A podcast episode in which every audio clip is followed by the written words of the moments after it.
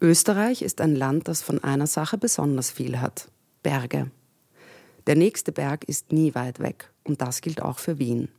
Die hohe Wand liegt südlich der Bundeshauptstadt. Mit dem Auto braucht man etwa eine Stunde dorthin. Karl, der Kopf der Bande, hat Andrea einen Rucksack mit Haschisch und einem Kilo Kokain anvertraut. Er ist verhaftet worden und kann es nicht selbst verkaufen. Das heißt, Andrea bekommt die Drogen zum Einkaufspreis und darf die Differenz zum Verkauf behalten. Es geht um viel Geld und Andrea beschließt einen radikalen Tapetenwechsel. Mit ihren Kindern und Erwin zieht sie auf die hohe Wand, aus der Stadt in die totale Einöde und sie verkauft das Lokal 69 an ihren besten Freund. Doch Erwin, der zu ihr gekommen ist, um sie zu beschützen, der beschützt sie nicht. Ich bin Magda Wojcuk und das ist der siebte Teil meines Podcasts Shit Happens. Wer bin ich? Wer bin ich? Shit Happens. Erinnerungen einer Großdealerin. Ich bin alles. Ich bin Mutter.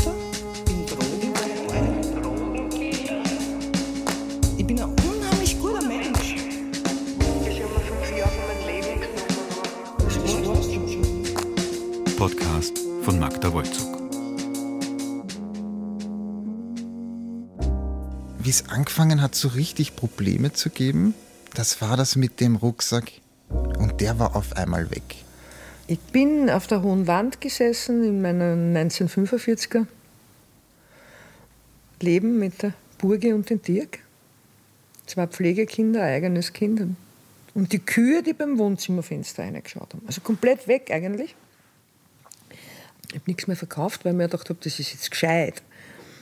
Ich, ich steige komplett aus aus dem Business, ich lasse den scheiß Rucksack wo sechs Monate liegen und dann verkaufe ich das kleinweise. Deswegen habe ich auch die Lokale verkauft. Ne? Also verkauft. Was wir da gekriegt haben. Scheißegal. Ich, ich hatte kein Lokal mehr, ich war nur mehr auf der Hohen Wand mit dem geisteskranken Erwin und zwei Pflegekindern und meiner Tochter halt. Und haben wir gedacht, ja, und dann in sechs Monaten schmeißen wir das irgendwo, glaube ich, aus und passt. Ne? Du, ich weiß nicht mehr, wie lange es dauert hat, eine Woche, zwei Wochen, drei Wochen, scheißegal. Ich saß auf der hohen Wand, mein Rucksack im Depot bei der netten Hausmeisterin, sitze ich beim Frühstück auf der hohen Wand, bekomme einen Anruf von der Hausmeisterin. Der Streukammerl ist aufgebrochen der Rucksack ist weg. Da hat sich dann auf einmal irgendwer nicht mehr an diesen Ehrenkodex gehalten. Folge 7 Der Rucksack.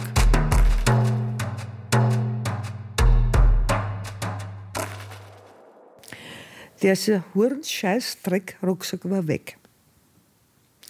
Und ich wusste, dass mir das niemand glaubt. Nie, niemals glaubte das wer. Ich hatte zwei Pflegekinder, die ich jeden Tag in die Schule bringen musste, vom Berg herunter. Und ich schwör's, ich habe mir bei jeder Kurve gedacht, es ist einfach viel leichter. Ich mache die Kurven nicht und fahre einfach geradeaus, weil das glaubt mir kein Mensch. Sag einmal wem, es tut mir leid, der Rucksack ist gestohlen worden. Ne? Und noch dazu, wir reden da vom Karl, der war davor schon 25 Jahre eingesperrt. Wenn du den ansiehst, dann glaubst du, schaust in Teufel persönlich, obwohl er ein guter Mensch ist. So, nein, was haben wir gedacht? Haben wir gedacht, okay, ich habe drei Jahre Zeit, dass ich diese Summe irgendwie reguliere. Habe mich nicht wirklich darum gekümmert. Da fehlen einfach eineinhalb Millionen. Äh, dann habe ich gedacht, okay, ich habe jetzt drei Jahre Zeit, der ist eh eingesperrt.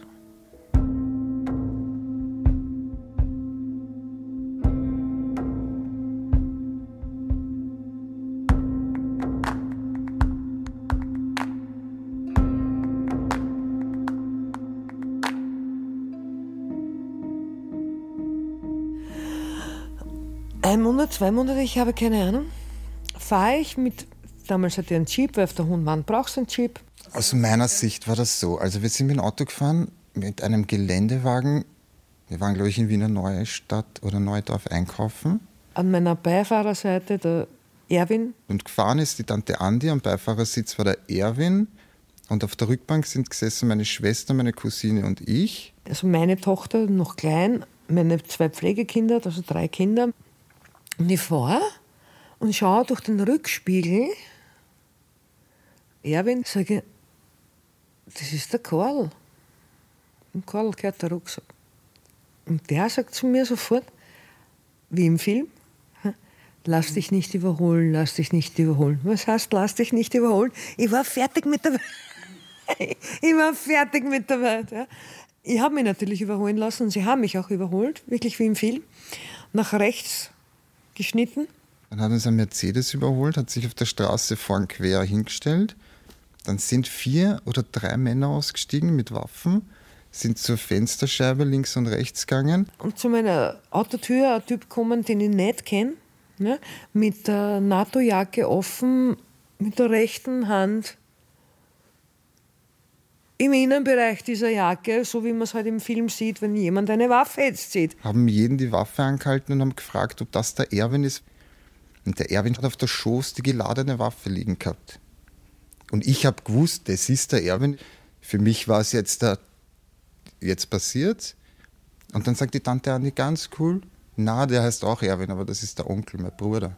Ich habe den nur angeschaut, ich kannte den nicht. Er hat gesagt, okay, das sind die Kinder, was auch immer ihr mit mir tut, lasst die fahren. Auf das hat der Volltrottel noch eingewilligt. Dann bin ich mit denen ins Auto, also wirklich wie verhaftet. Wie wenn du das siehst in einem Film, okay, die Beste nehmen wir jetzt mit. Ich bilde mir ein, wir sind weitergefahren. Aber vielleicht ist die Tante ausgestiegen und der Erwin ist weitergefahren. Ja.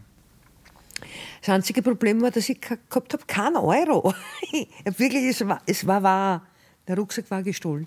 Dann sind, da war auch mein Freund, die Ratte der Art in diesem Auto, der dem Karl verraten hat, wo ich lebe. Wusste niemand. Und die sind dann mit mir in ein Lokal. Und der Besitzer von dem Rucksack, der Karl, hat mir angeschaut und gesagt, was ist mit dem Geld? Wo ist die Bar? Und ich habe den angeschaut und gesagt, erst, es tut mir furchtbar leid. es tut mir furchtbar leid.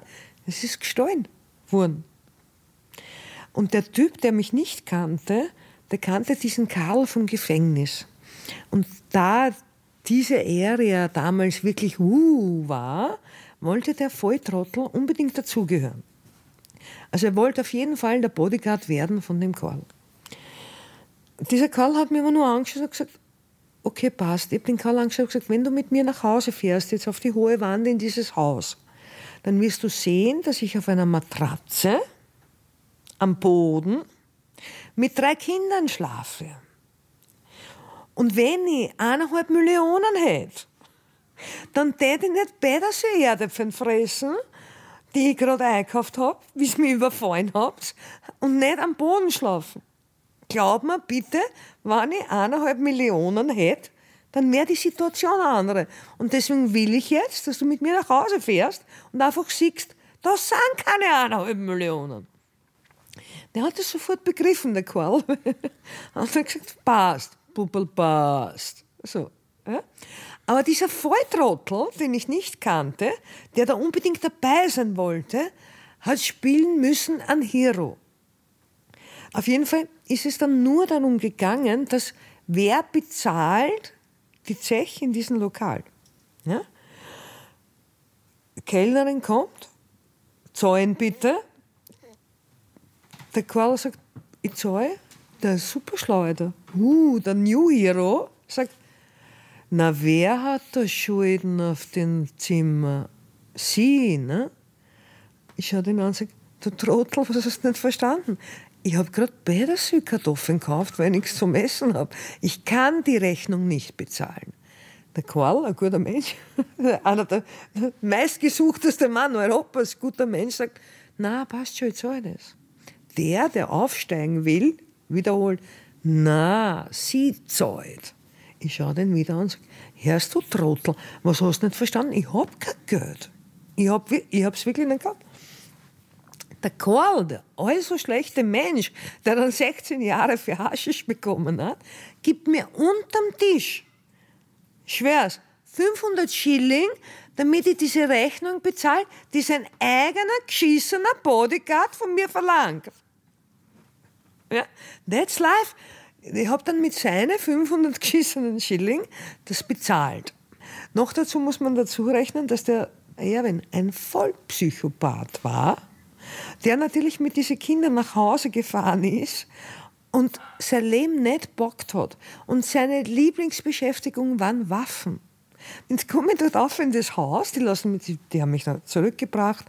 Dann hat aber dieser Bodyguard bemerkt, der Karl hilft trotz allem zu mir. Ja?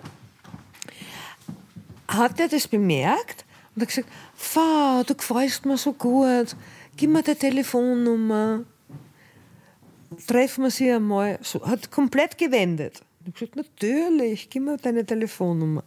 Die sind dann gefahren. Ich bin in mein nach Hause gegangen mit meinen Pflegekindern und meiner Tochter. Und der vollkommen Psychote, äh, Vollpsycho, der Erwin, ist dort, der hat sich natürlich auch gesoffen, weil der hat sein Leben nicht, nicht gewusst, ob ich lebe oder nicht oder was passiert mit mir, ist dort vollkommen betrunken gelegen mit einer 357er Magnum im, also wirklich so in, im Jeans, in der Jeans drin, ein 357er Magnum geladen. Ich selbst hatte ja keinerlei Ahnung vor Waffen. Ich habe noch nie geschossen. Ich musste einmal, musste ich schießen, sind wir die hohe Wand spät am Abend nach Hause gefahren und da ist er dann mitten am Weg stehen geblieben und gesagt, du schießt jetzt mit der Baumgarn. Und ich habe gesagt, Alter, das interessiert mich wie Zahnschmerzen. Ich will kein Baumgarn schießen. Und nur dazu, wozu sollte für nichts jetzt auf der hohen Wand mit einer Baumgarn schießen? der hat keine Ruhe gegeben, bevor ich das nicht getan habe. Mir hat sowas von einem Arsch gehabt, weil sowas muss man ja erkennen. Und das hat ihm dann unheimlich gefallen, ein Trottel. Ja, ich kann schon, ich kann, wenn ein Patron falsch in einer Pumpgun drinnen ist, dann wäre ich wahrscheinlich wie ein Entfesselungskünstler, wird das keiner schneller lösen können als ich, weil das habe ich beim Wetter eine ganze Nacht üben dürfen. Aber wie man das jetzt wirklich macht, damit das vis-à-vis -vis irgendwie umfällt drauf, das kann ich bis heute nicht, Gott sei Dank. Aber ich habe diesen voll schwulen Typen, der mir da gerade mein Leben bedroht hat, nämlich vor Kindern, nicht vergessen. Habe den im Schlaf die 357er Magnum gestohlen, habe meine ehemalige Pflegetochter angeschaut und gesagt, falls der aufwacht, sagt sie mir, ich bin in Wien. Bin nach Wien gefahren, haben wir die 357er Magnum in den Rücken. Ich, hatte, ich hätte nicht einmal gewusst, wie ich schießen muss. Woher denn? Haben wir den Buckel rein und habe den Vollidioten, den Super Bodyguard, angerufen. Gesagt, treffen wir sie dort, trinken wir was. Und der hat mich anpackert und anpackert und ich habe mit ihm trunken und trunken. Die ganze Zeit 357er Magnum im Rücken. Keine Ahnung, wie man es schießt, aber ich habe es mitgehabt. Dann war da der, ein, ein Raum mit einem Pilarraum. Ich habe gesagt, komm, gehen wir Pilar spielen. Nachdem er schon ziemlich stoned war. Und habe mich gestellt auf die Vis-a-vis-Seiten vom Pilartisch? Und da habe ich mir angeschaut und habe die 357 Magnum am Tisch gehabt und am Pilates und gesagt, so, jetzt sind keine Kinder da. Jetzt kannst du mich bedrohen mit einer Waffe, jetzt habe ich auch eine. Na, na, na, na, Andrea, ich habe gar keine gehabt. Der hat sich angeschissen vor Angst. Ich hätte ihm gar nicht erschießen können, weil ich hätte gar nicht gewusst, wie. Aber solche Lutscher waren dort unterwegs. Und das ist die Geschichte von diesem Hundsdrecksrucksack. Normal bin ich weg. Na, wer glaubt denn das? Dass man das überhaupt glaubt hat, dass der Rucksack gestohlen worden ist, ist ein Weltwunder. Also der, der liebt mich heute noch, der Mensch. Na, umgekehrt hätte ich den wahrscheinlich, ich weiß nicht, was ich gemacht habe. Also da war schon, vielleicht habe ich danach noch ein bisschen was verkauft, aber nie mehr in den, nie mehr in den Größen wie, aber ich weiß es wirklich nicht. Ich weiß nicht, wann ich aufgehört habe nach dem Rucksack, ich glaube, das war mir schon zu viel. Das war ja, schau her, ich wusste ja, da begann ja schon, ich weiß ja das bis heute nicht. Aber diesen Rucksack kann man nur wer gestohlen haben, der mir ganz, ganz nahe war.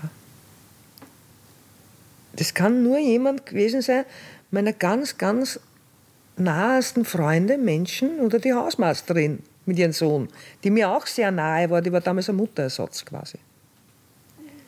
Die hat für mich gekocht, zusammengerammt, bügelt, ist für alles zahlt worden. Also das war wie eine Mama. Und bis heute weiß ich nicht, wer das war, aber das war ja, war ja da schon ganz, ganz große. Ich meine, diese Person, die das getan hat, hat quasi mein Leben auf das Spiel gesetzt. Weil, dass ich das überlebt habe und der gesagt hat: Ja, passt schon, Puppel. Bist mir halt eineinhalb Millionen schuldig. Das musst mal überleben.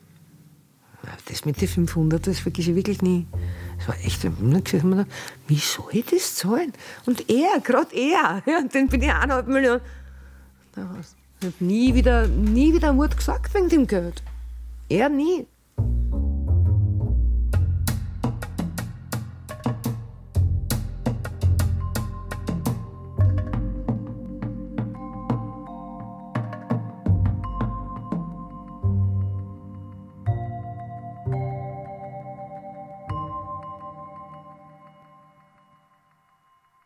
Auf der Hohen Wand waren wir, ja, da haben wir so ein Haus gehabt. Ja, war super, war super. Weil denen Kindern gegenüber habe ich ja immer dieses Zuhause, das habe ich ja immer auf, das habe ich immer bewahrt. Wir hatten keinen Fernseher, ich habe jeden Abend mit denen Gesellschaftsspiele gespielt. Ja?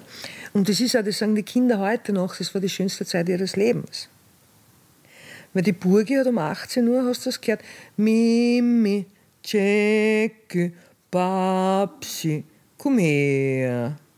Und die Kia sind heimgekommen. Und meine Tochter ist da zwischen dreieinhalb Jahren und vier Jahren gewesen, ist jeden Tag um 18 Uhr mit den Gummistiefeln draußen gestanden. Mimi, Jack, und haben die Kia heimgerufen. Es war wirklich so, wenn du das Wohnzimmerfenster aufgemacht hast, hat der Kuh reingeschaut. Am Abend zusammensitzend und, und, Spiele gespielt und den Schweinsbraten aus dem Holzofen. Also, das muss man ja dazu denken, das war ja für ein Kind eigentlich das Paradies. Bis auf den Erwin halt. Ne? Und den, den, den, den habe ich aber nicht losbekommen, weil jedes Mal, wenn ich ihn verlassen wollte, waren Attentate. Das war mein bester Freund, der, da habe ich einfach immer auf den zählen können. Der ist gekommen in der Früh, hat mich aufgeweckt, hat gesagt, ganz leise, komm mit. Dann sind wir mit dem Jeep irgendwo in den Wald gefahren und dann habe ich dort schießen dürfen mit allen seinen Waffen, mit Maschinenpistolen, mit einer Pumpgun, einer Magnum. War halt mega aufregend und cool. Dann, wenn ein Vega-Einsatz ist und du liegst da drinnen, ist das halt dann wieder gar nicht cool. Die Vega ist eine Sondereinheit der Wiener Polizei. Vergleichbar mit SWAT-Teams, die man aus Filmen kennt. Natürlich ist er aber in eine extremste Abhängigkeit zu mir gerutscht war eben zehn Jahre K-Frau oder länger, nicht. Und dann ich. Und ich wollte mit einer Tour loswerden, weil es war, war meiner Person gegenüber extremste Gewalt von auf der hohen Wand dann. Also mir wirklich gegen einen brennenden Ofen gehauen. Immer wenn er was getrunken gehabt hat, sonst war das eh nicht, sonst war das eh nicht das mit der Bamgan herumgeschossen da oben. Das ist aber dann, das ist dann schon, das hat Szenen von einem Horrorfilm. Weil so, wenn du jetzt, wenn das passiert in Wien, kannst du jetzt nur irgendwie das Glück haben, dass das wer sieht und dir hilft. Auf der hohen Wand, uns hat keiner gesehen. Ja, also es ist wirklich meterhoher Schnee und, und, und Ding. Der Erwin war, die haben halt uroft gestritten miteinander. Über so Kleinigkeiten. Da braucht nur einer ein bisschen was zu viel getrunken haben und ja, und dann kommt irgendein blöder Satz und wenn aber die dann gestritten haben, das ist halt, da sind überall Waffen umeinander gelegen. Die haben auch miteinander gerauft. Also man hat halt gesehen, der Erwin hat auch auf die Andi eingeschlagen. Die Andi hat sich auch gewehrt und hat auf den Erwin eingeschlagen. Das ist halt, das war immer so ein verrücktes Hin und Her. Zeitweise habe ich gesehen, wo ich glaubt habe, jetzt bringt er die Andi um.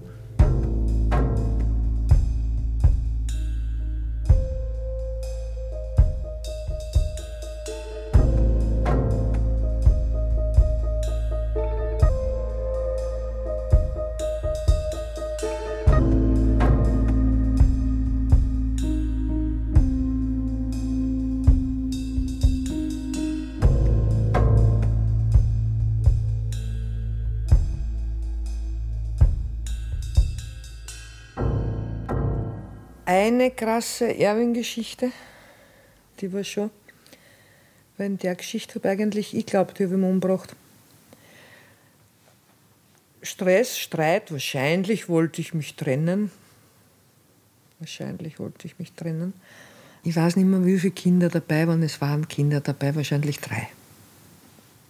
Und da gehen wir jetzt zurück dazu, dass das wirklich die hohe Wand ja der perfekte Tatort für den ganzen Scheiß ist, nämlich kein Mensch rund um und um, Meter hoch Schnee.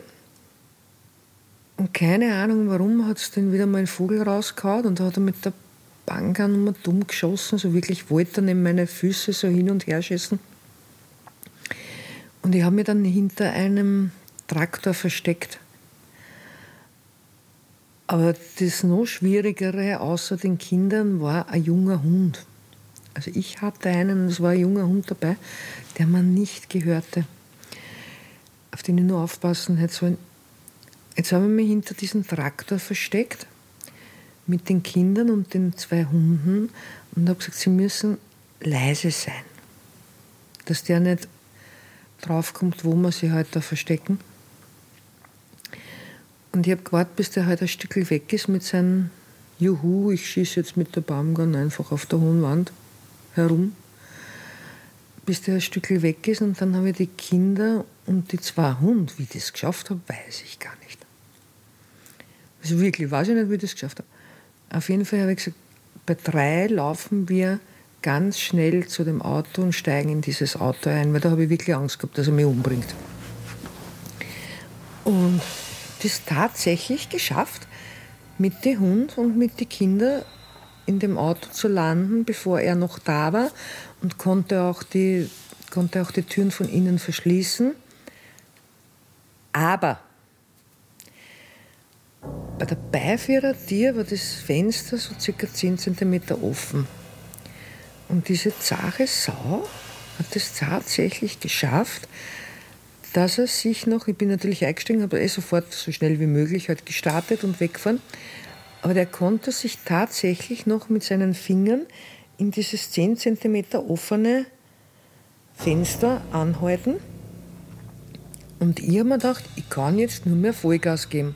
Ich kann jetzt nur schauen, dass ich den verliere quasi. Und das, das habe ich auch gemacht und bin in Vollgas ins Auto, bis wir halt wirklich endlich verloren haben. Aber das Ganze eben in der Kulisse von die hohe Wand hat also spezielle Bäume und Wege. Das ist ja nicht, das ist schon wie geschaffen dafür. Und habe das dann aber wirklich geschafft, dass der auf einmal haben wir ihn verloren. Und dann habe ich nur in den Rückspiegel geschaut und der ist leblos am Rücken gelegen. Und ich mir gedacht, scheiße, jetzt ist er tot. Das weiß ich noch. Aber man konnte sich ja nie sicher sein, ob er tot ist. Und bin dann, dann irgendwo, irgendwelche Waldwege und habe dann dort Stunden verbracht, weil ich mich ja nicht zurückgetraut habe, weil ich mir gedacht habe, vielleicht ist er nicht tot. Und das hätte er mir sicher übel genommen. Also bin ich dort Stunden irgendwo im Wald um und um gestanden und wie ich dann zurückgekommen bin, auf diese Straßen war er weg. Und dann war mir halt klar, dass er nicht tot war. Und so waren halt diese Streitereien meistens, eigentlich wegen Kleinigkeiten. Zwei Tage später war wieder alles ganz normal und die sitzen Hand in Hand im Auto und ich auf der Rückbank. Ich habe eine ziemlich hohe Liebesfähigkeit. Ich habe ein ziemlich krankes Täterverständnis. also es ist auch sonst in, in Geschichten kann ich immer mehr Mitgefühl für den Täter empfinden als fürs Opfer, meistens. Und was, was mir so in meinem Leben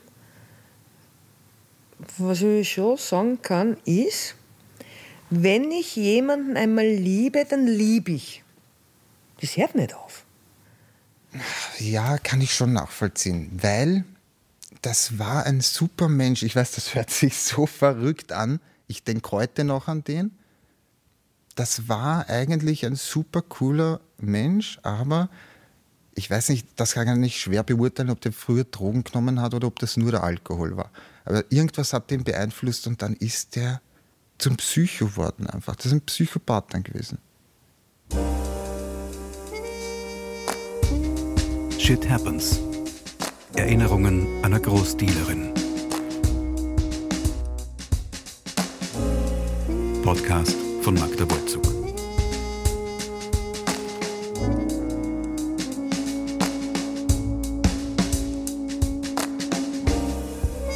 Ton und Technik Astrid Drexler und Mario Weise.